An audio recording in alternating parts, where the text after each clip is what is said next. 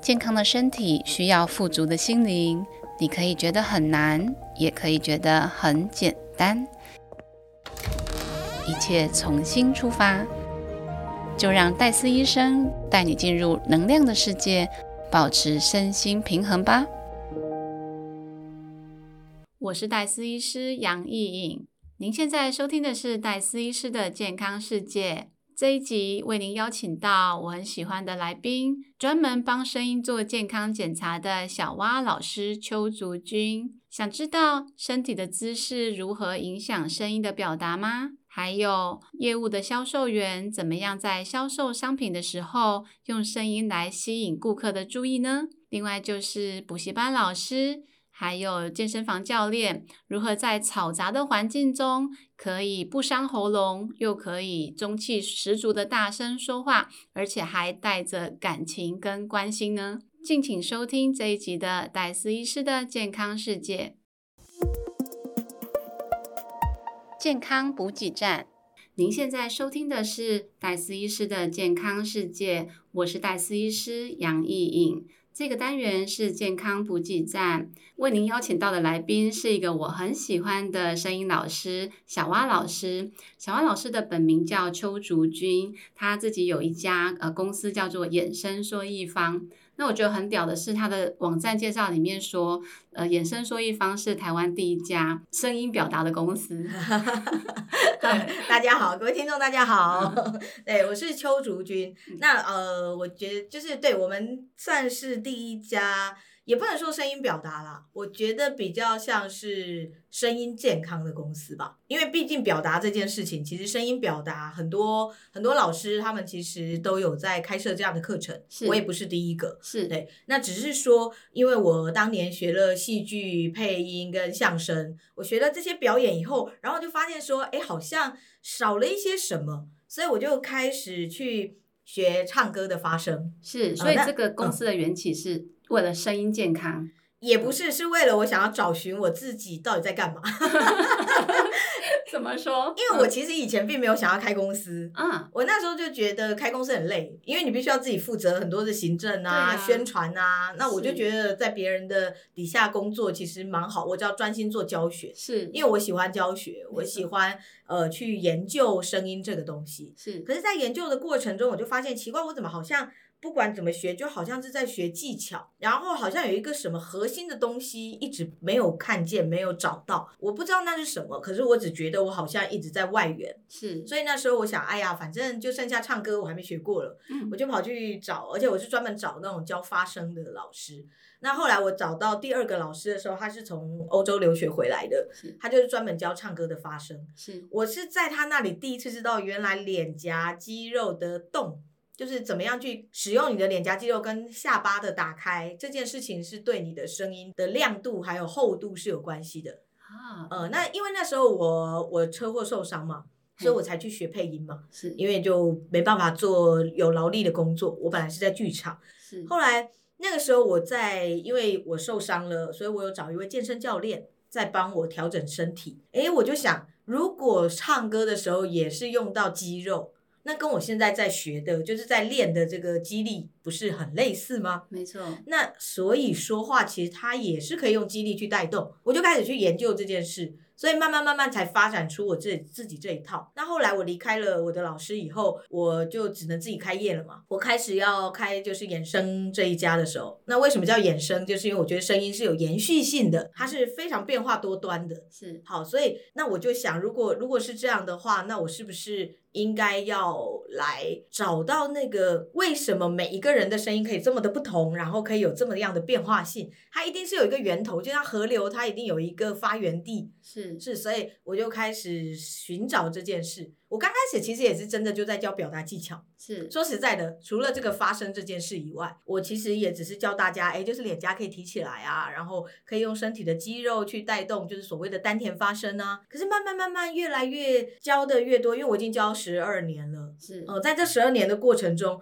我就发现哦，其实它不是这么单一的一块，它其实是整体性的。好，我才知道了，原来所谓的声音，所谓的说话，它其实是一种全身性的运动。啊，它是一种全身运动。声音的核心就就你开衍生收益方的那个声音表达的核心，你觉得它其实就是一个全身性的运动？对，嗯，那我们一直不停的在学技巧，是，就只是会变得很降气。我最常举的例子就是我们很爱讲的所谓的演讲腔。是，其实所谓的演讲腔，它其实应该是很好听的。嗯有些人演讲或是吟诗的时候，大家不是都觉得那个声音很好听吗？是，可是有的时候我们就会变成各位老师、各位同学，就是大家就会觉得哈，这个叫做演讲腔，怪怪的。对，但其实它不叫演讲腔，嗯它其实是扭曲了所谓演讲的意义。因为我们很多以前我们很多老师，他们其实是不理解怎么去带这种所谓的说话或者声音的。那我们讲话大家都说要起伏嘛，对不对？嗯这个是我们最常讲到的。那在这样的起伏之下，然后大家就会觉得说，哦，所以所谓的演讲，那他就必须要各位老师，各位啊，那你只要提起来就叫起伏。好像有一些夸张的表达方式，对，好像就嗯可以了。嗯所以这个东西就变成哦，好，这样带最简单，因为只要告诉学生，你只要把声音提起来就好了。那大家不知道怎么提的时候，你自然就会形成一个韵律，一个节奏。嗯可是我常常跟学生说，有节奏有有韵律，当那个节奏韵律重复三次以上，就叫做没节奏。啊，就平掉了。是因为嗯你看，各位老师、各位同学，今天我要讲的题目是，你会发现永远都是第二个字提高嘛。啊，可是，如果我们以我们正常的声音情绪来说，我们其实讲的是各位老师、各位同学，今天我们要来讲的题目是，哦，是不一样的，对有一个节奏性是你会发现它也是有节奏，可是它的节奏不会像刚刚就是一个第二个字提起来这样子一个非常循，就是非常类似的循环。是所以有的时候你会听一个人讲话，你会觉得他声音很好听，嗯比如说。我我我再举一个例子，比如说床边故事好了。啊，床边故事，对，好，那假设呃三只小猪，我们最常听到的就是从前从前在森林里住着三只小猪，它们跟猪妈妈一起住在山丘上的小屋里。对不对？我们听到就是这样，好厉害，很柔和嘛，对，很柔和。然后你所以你就很好睡，因为你会发现我刚刚那个节奏很平，然后非常的一致嗯，它就是属于催眠节奏。好，是，对，催眠的节奏就是这样子，非常的柔和，非常的缓和，然后是将近一模一样的，你才会开始分散，就是你的你会没办法专注。是可是如果我们真的用比较正确的声音表情来讲这个故事的话，一样是这么柔和。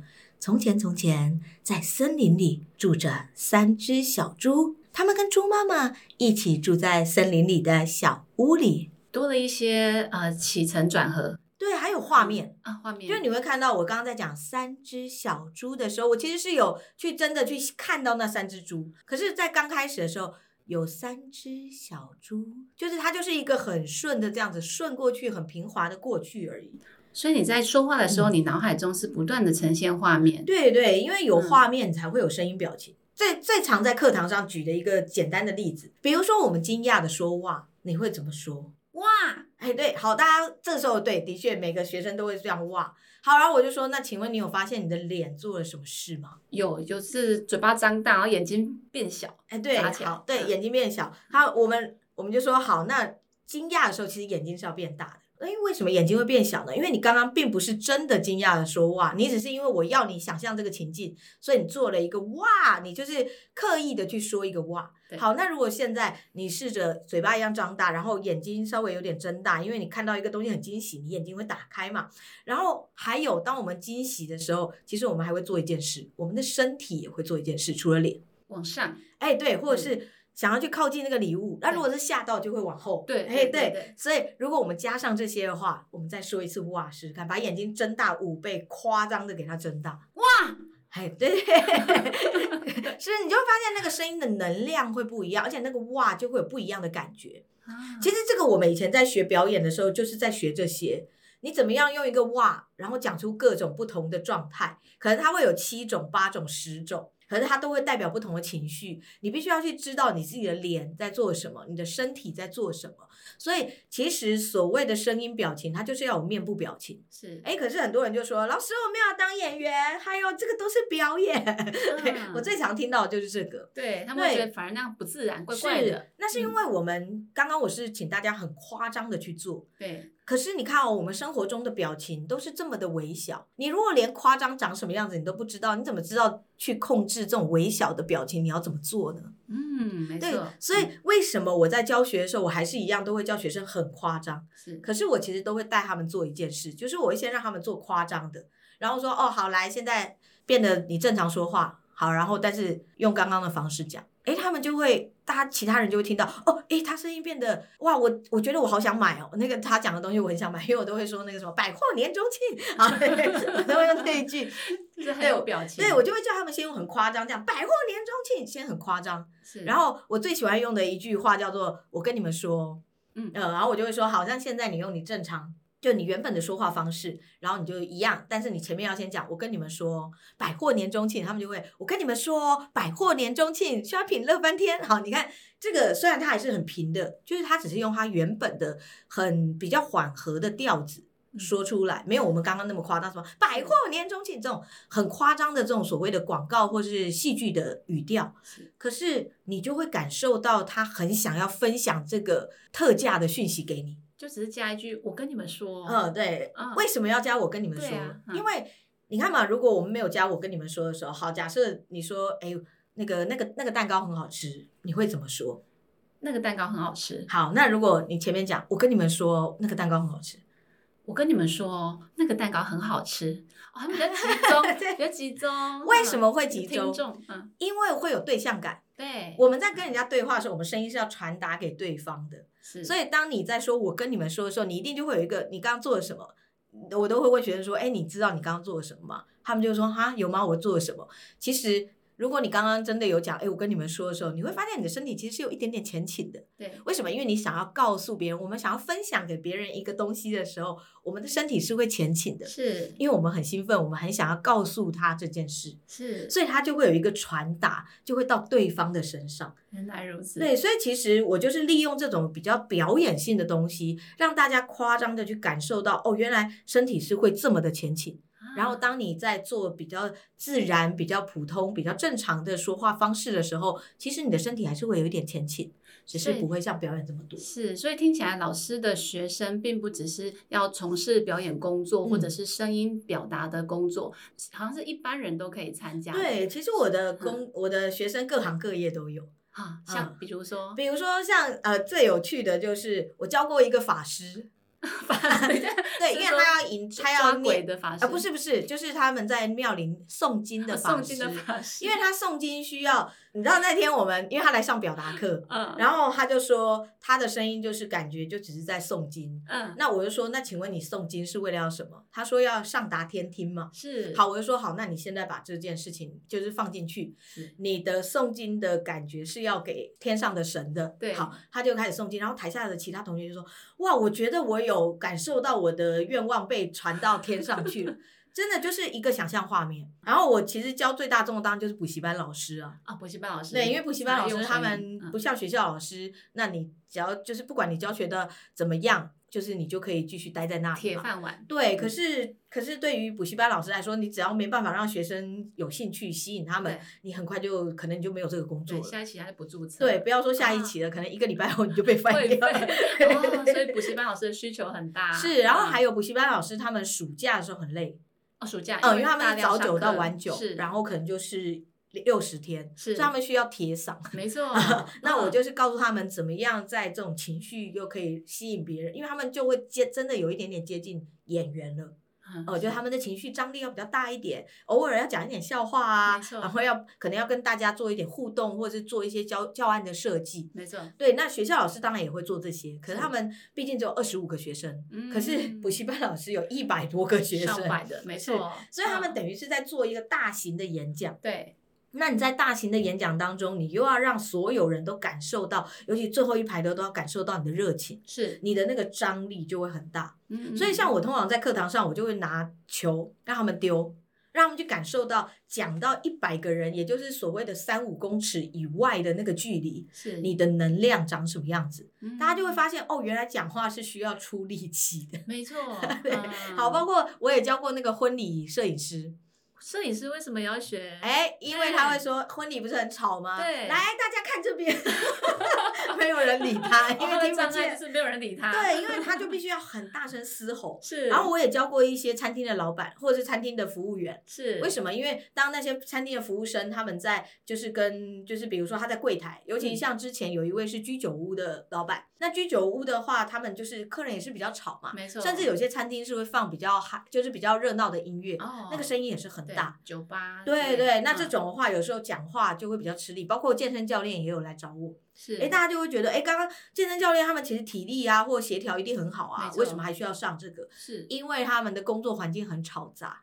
啊，音乐声太大了。对，那嗯音乐声，尤其是那种带团班的，他们那个音乐非常非常大声嘛。很嗨。对，嗯那在这种大声状态下，除非说，比如说你在骑飞轮，因为你的身体本身就有一个动态哦，那你在这样动的时候，自然的声音就还可以。是。可是像有一些老师，他可能就是你在，比如说你只是先指导，你不是嗯你没有在做动作的时候，是那可能你就会比较是，我们会，我们举一个最简单的例子，大家想想，当你想要大声说话的时候，你会怎么说？喉咙会很用力。哎，对、嗯。我们第一个最容易发生的状况，任何人，任何人，对。包括我，我以前也是这样说话，我们一定就是把脖子往前伸，把头抬起来，用我们的上半身往前延伸，没错。因为我们会觉得这样好像声音可以比较大。是。但是大家想想，我们的声带在脖子中间，是。当你在这个脖子中间的时候，你就会把你的声带拉扯。是。好，我都会让大家做一个很简单的实验，比如说你把你的双手非常放松的，然后让你的食指互相敲击，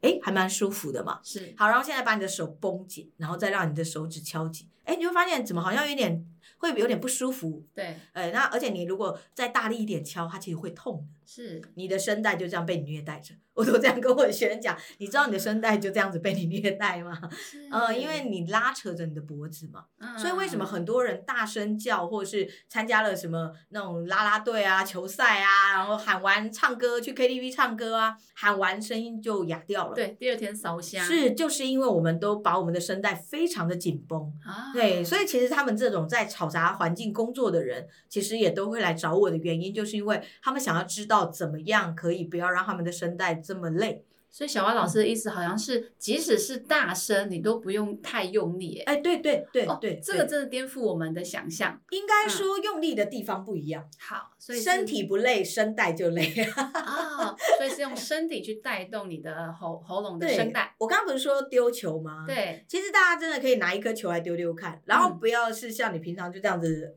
常常那个投直球，直球对决，你就直接把球丢出去。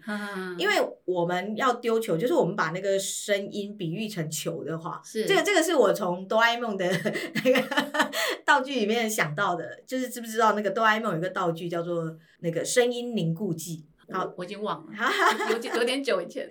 对，那个 声音凝固剂啊，就是它有一瓶像饮料的东西，是你喝下去以后，你如果发啊，你喊出来啊，它就会出现真的一个啊字。是然后如果你越大声越用力，它就会越大，而且可以飞得很快。是那大雄呢，就是很用力的喊了以后，抓着那个啊，然后就飞到学校去了，是，然后他就不会迟到了。哦，这么好用。对，所以那个时候我听到这个东西的时候，我就想说啊，对，那这样的话，如果我把声音变成一个实体来看，那我们是不是就可以知道声音它是怎么飞的，怎么跑的？我们到底声音是怎么去到别人的身上的？所以才会想要抛球。对，然后前一阵子就是那个时候我在研究这个的时候，不是有一个很有趣的游戏叫做 Angry Bird 是愤怒鸟。是它那我们在用那个鸟去打那个猪的时候，不是会出现那个抛物线的曲线吗？让你知道你可以打到哪里。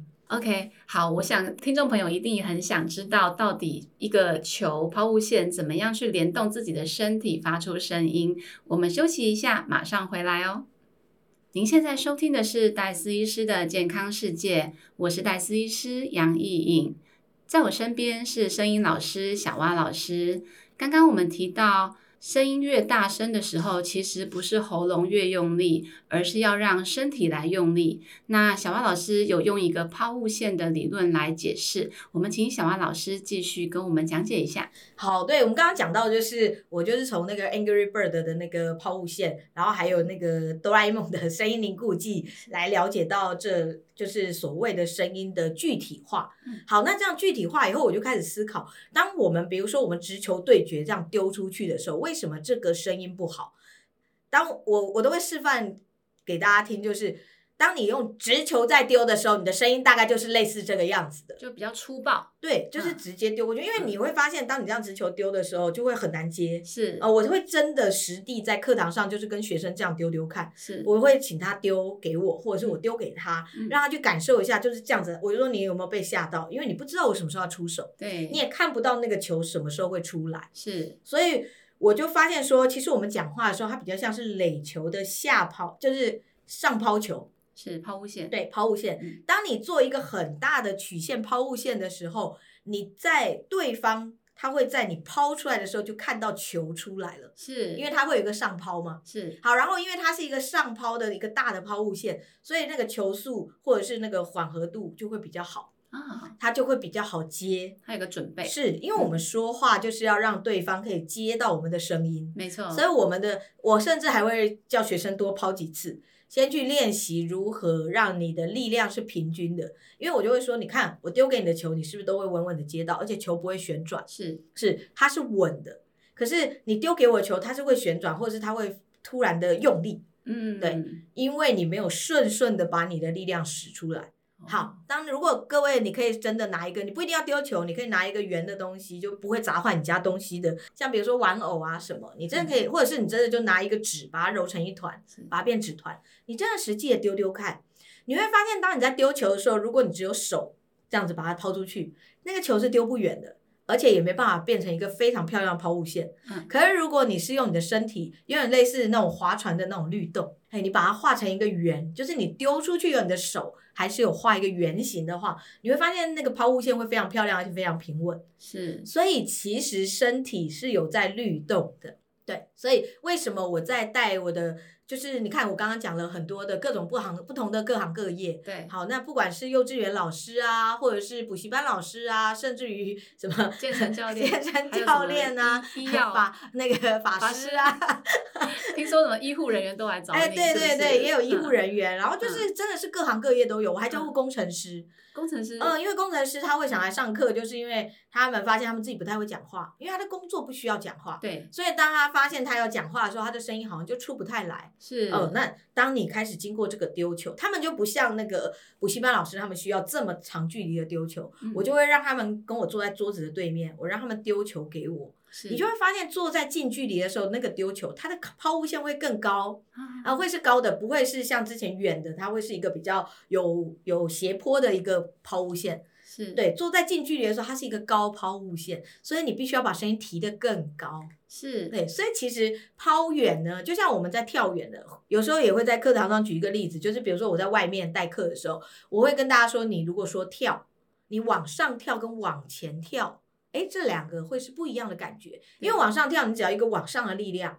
可是你往前跳，你需要加上一个往前的推进力，对所以你不会跳得这么高，可是你又可以往前，是，对，所以那个力量跟状态是不一样的。你的身上什么地方最有肌肉，什么地方最有力？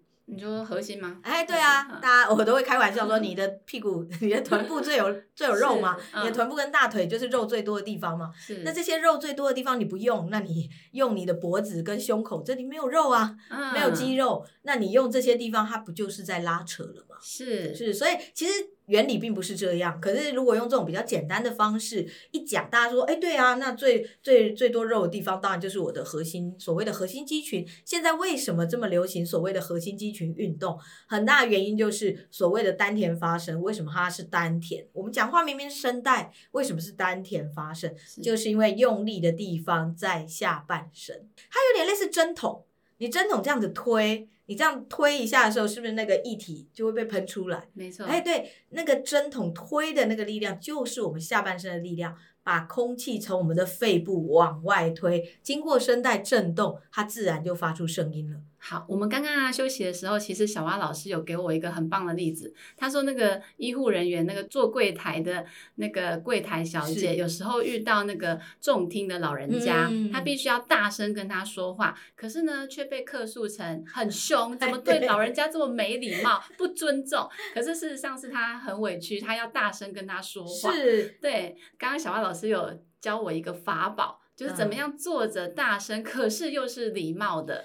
这其实就跟刚刚抛球的原理是一样的，因为我我们就是抛球这件事情，它是比较距离远的嘛。那距离近的地方的时候，你如果根本不需要讲话这么的远，你不需要提那么远。你看嘛，那个柜台，大家去医院有应该有印象吧？我们会有一个就是那个塑胶的那个帷幕，对，把我们跟医护人员隔开。然后呢？大家会发现，我们跟医护人员的高度其实是不一样的。对，呃，好，那这个时候如果有长辈他的耳朵比较不好的时候，就是我们就必须大声跟他说话。我们刚刚是不是讲了，我们大声说话的时候会做什么？我们一定会把上半身提起来嘛，去拉扯嘛，所以就会是，哎，你说几号？你是挂几号？对，你看这个是不是就听起来很凶？对，就被克诉了嘛。是，好，好，这时候怎么办？你又没有球可以丢啊，你在你正在柜台里面，你怎么可能丢球呢？这个时候你可以假装你好像要站起来。你可以假装你要站起来，你就是想象你要站起来，把你的臀部从椅子上这样往上提。哎，请问你是挂几号？哎哎，你会发现这个声音也是大声，对，可是它比较柔和，是是是，想象自己即将要站起来的感觉。但你真的要有一点点把你的臀部离开你的椅子。哎，你就会发现，其实这个力量它就会让你的声音变得不会这么的凶，这么的暴力，就跟刚刚丢球的原理是一样的。哦，对，所以像我在带一些业务人员的时候，或者是电话客服，是我其实也都会告诉他们说，我们其实就是要从我爱你这件事来。是，哎，我爱你，来来来，跟业务交我爱你。对，大家就觉得哈，我爱你怎么那么尴尬？啊？是我又我跟他不认识，我干嘛跟他说我爱你？嗯，其实不是真的要去跟对方说我爱你，可是他其实就是一个感觉。是，当你在用我爱你，我们我们来想嘛，我们刚刚前面也说了，就是要有面部表情，你才会有声音表情嘛。是，好，那我爱你，它是不是就是一个开心的情绪？没错，他并没有非常开心，他并不是说我爱你，这个比较是在对偶像，对，呃，或者是就是小孩子对爸妈的时候比较会用这种方式。那我们一般的我爱你是比较柔和的，可能有点害羞。对对，所以它是一个开心，但是又不是，就是只是一个非常小程度的一个开心。是对，所以。这个时候，你的脸部表情就不需要做到这么大的张力，你只要微微的把你的脸往上提升，啊，那怎么往上提升呢？你就像是笑一样，你的脸颊，你的苹果肌不是就会提起来吗？然后你眼睛稍微有点打开的感觉就可以了。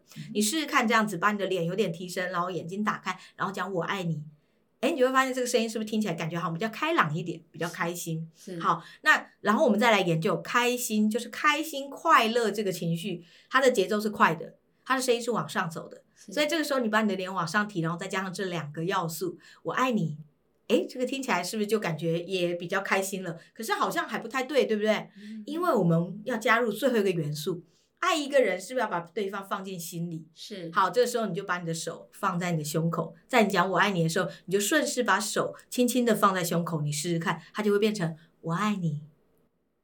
你就发现你的声音好像多了一点柔和度。好，那这个东西怎么拿来用在跟客户应对上呢？嗯，销售上。对，就其实不只是销售，包括你如果是店员的话，欢迎光临。介绍哦，欢迎光临。对，欢迎光临。请问有什么可以帮你服务的呢？哇，能为你做什么吗？嗯啊，对。刚刚小花老师每说一句话，他都把手放在胸口，就结尾的时候，对，然后感觉就是有一个收进来，就是真的欢迎你进到我的心里的感觉。是是，因为我们。你看嘛，我们在欢迎客户，或者是不管是陌生开发，今天你希望客户买单，或者是希望客户对你有一个信任度，是你是不是一定要先跟他建立情感？没错。那所谓的建立情感，第一件事就是你要把对方放在心上啊。是。如果今天你没有把他放在心上，那他怎么会觉得你？他怎么会去相信你呢？我们今天会相信我们的家人、我们的朋友，就是因为我们有一直去把对方放在心上。是，所以当我们在面对客户的时候，其实就是把我们平常生活中的这些东西拿进来用，把我们的客户也放在我们心上。然后这时候就有学生说：“老师，这不就是在演吗？”啊，对，其实你的生活就是在演。我们其实所谓的人际互动，它其实就带有一些演的成分嘛。是，包括你要做一个呃好的家长、好的小孩。好的老板，好的员工，你不是都要有一个样子，是一个好妈妈，或是呃好老师？对，就是那个样子，其实就跟我们演员在台上其实没有什么差别，是唯一的差别只有，因为所谓的表演，它其实是生活的放大，是，所以演员会比较夸张。为什么？因为第一，你看嘛，我们在表演的时候，观众离我们这么远，或者是就算是电影，我们。距离其实也不算太远，可是如果你没有夸张的情绪的话，你很难去感染这么多观众。没错，对。可是我们在生活中，我们可能面对的只是一个人、两个人、三个人，除非你是要面对大人，呃，很多人的那种公众演讲，不然的话，其实我们只需要一点点的情感，一点点情绪就好，但是还是要情感，没错，没错，还是要情绪。对，所以为什么？哎，我跟你们说哦，为什么这个东西这么好用？就是因为它其实就是一个生活的情感、生活的情绪。哦，老师刚刚又提了一个秘技，就是我跟你们说，这是一个技巧是吗？对对对情感带入的方是式，，因为嗯当你在说我跟你们说的时候，就是我们刚刚前面有提到嘛，你就会有一个对象感，你就会嗯想要跟人家说话的感觉。因为我们平常要去做，比如说，哎，今天晚我最常带学生做的一个练习就是。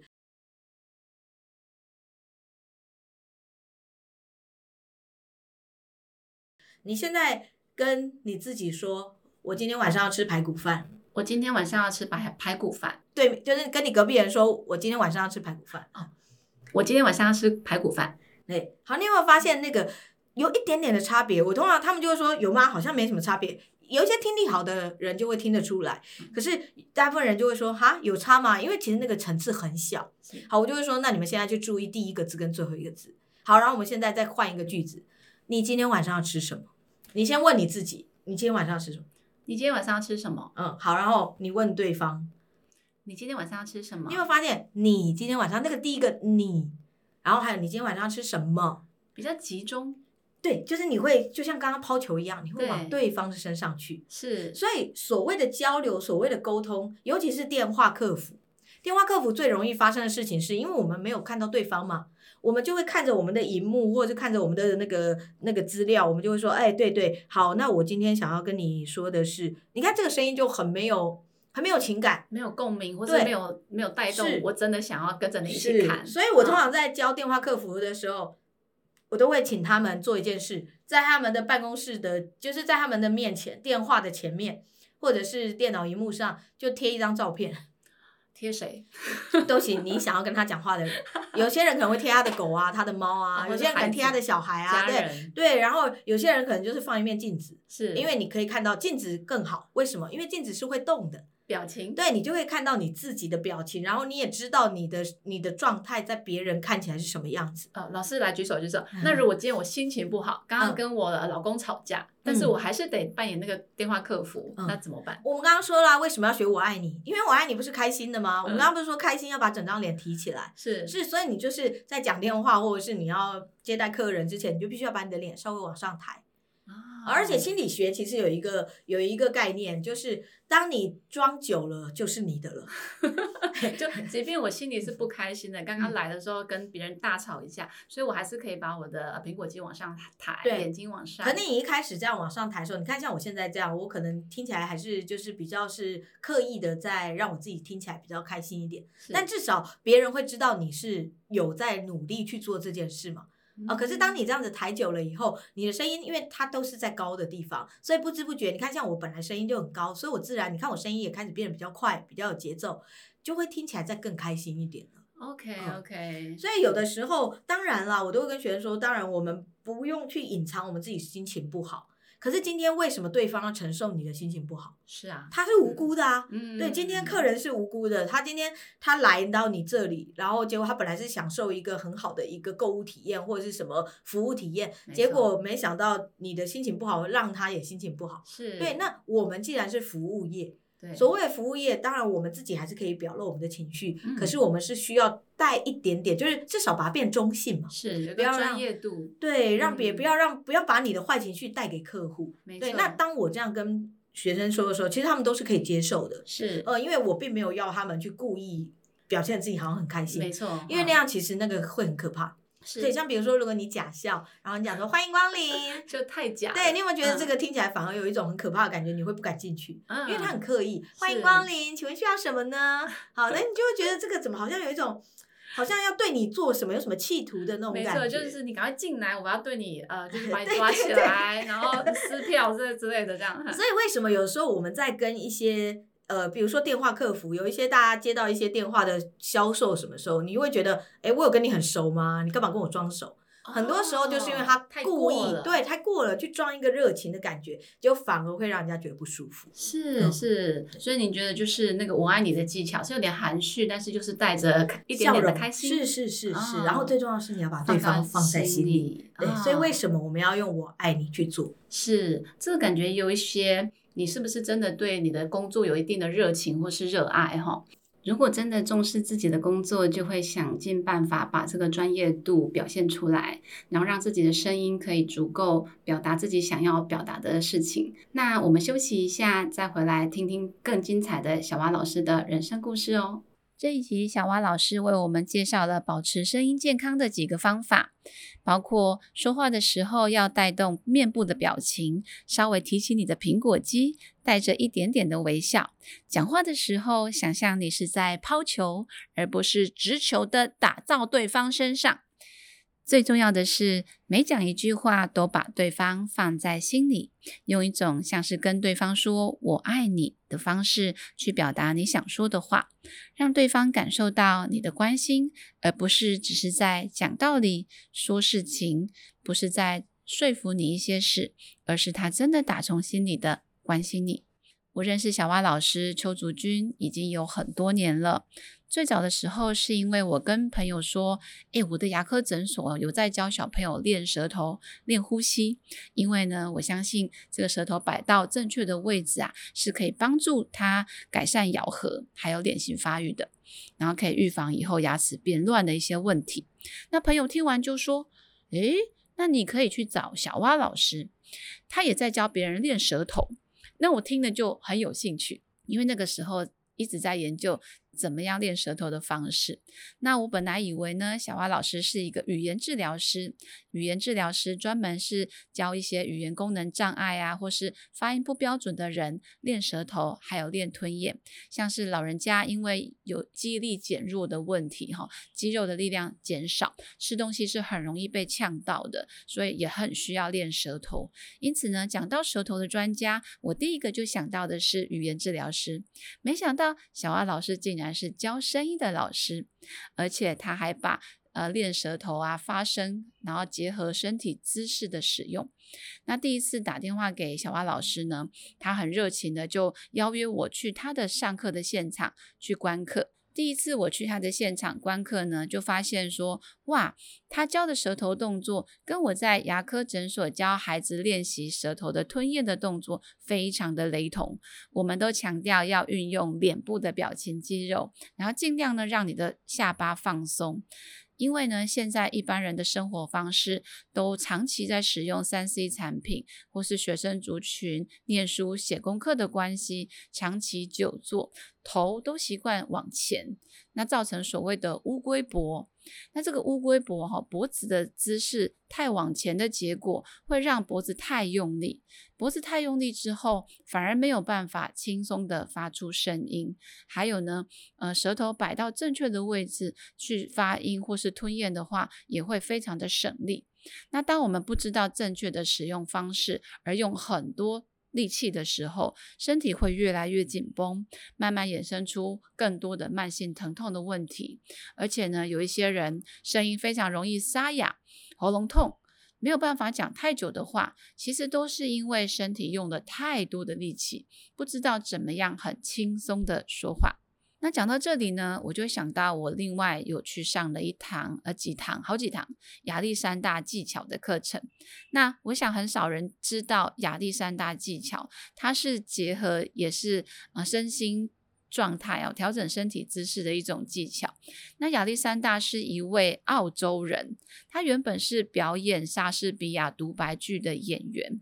那受到演出后声音容易沙哑的困扰，他在声势如日中天，因为他表演的非常好，在声势非常有名望哈，越来越有名的时候，他突然发现他上台表演的时候，竟然说不出话来。那这个是对一个演员是非常非常大的打击。于是呢，他就中场休息，然后去遍寻名医，好找了好多好多治疗声音的，然后内科、外科各种医生，只要有人介绍他就去看。但是不管怎样的疗法，他只要在演出的时候，就是常常容易这个声音沙哑。所以呢，最后最后，因为太多的治疗都没有办法根治他的情况之下呢，他开始自己去研发治疗自己的方式。然后他发现呐、其实是他演出的时候发声的方式不对所造成的。那亚历山大技巧呢，特色就是他用很多的镜子去观察自己的动作，所以亚历山大他用了三面镜子，左边、右边、正前方，然后用这个镜子的反射去观察自己的身体姿势到底出了什么问题，造成他的声音出现发生困难。结果呢，他有了三个很重大的发现。第一个是他会抬头，他抬头说话的时候呢，后颈就会紧缩。然后第二呢，是他会用力压低喉咙。哦，因为想要大声嘛。然后呢，第三个是他的吸气声音非常的大，呼吸声很快速，明显的吸气的声音，他就发现说，哎呀，原来是他的呃这些呃头颈的肌肉太过的紧绷，反而让他无法自然的发声。那这些发现呢，让他知道说，啊，原来头颈的平衡是轻松发声的第一要件。随后他又发现说。当他在上台演出的时候，因为会紧张，所以紧张的时候，他的背部会紧绷，还有呢，脚趾抓地板。然后这些多余的身体紧张啊，也没有办法让他的身体像一个呃宽松的乐器一样产生足够的共鸣。于是呢，他慢慢的发现，原来发声声音的好坏、健康。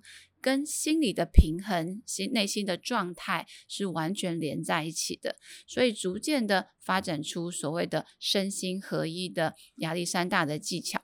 那他的目标呢，就是让我们的身心自在。然后解除颈部肌肉的惯性的紧绷，然后最终呢就可以去改正身体的控制的方式，然后一直让身体处在一个很轻松、很自在的状况。那同时也可以解除很多长期的慢性的疼痛的问题。今天这一集声音健康的内容，您还喜欢吗？如果有任何的评价，如果任何的想法，欢迎都留言让我们知道哦。您现在收听的是戴斯医师的健康世界，我是戴斯医师杨艺颖，下一集再跟您分享更精彩的发生故事哦，拜拜。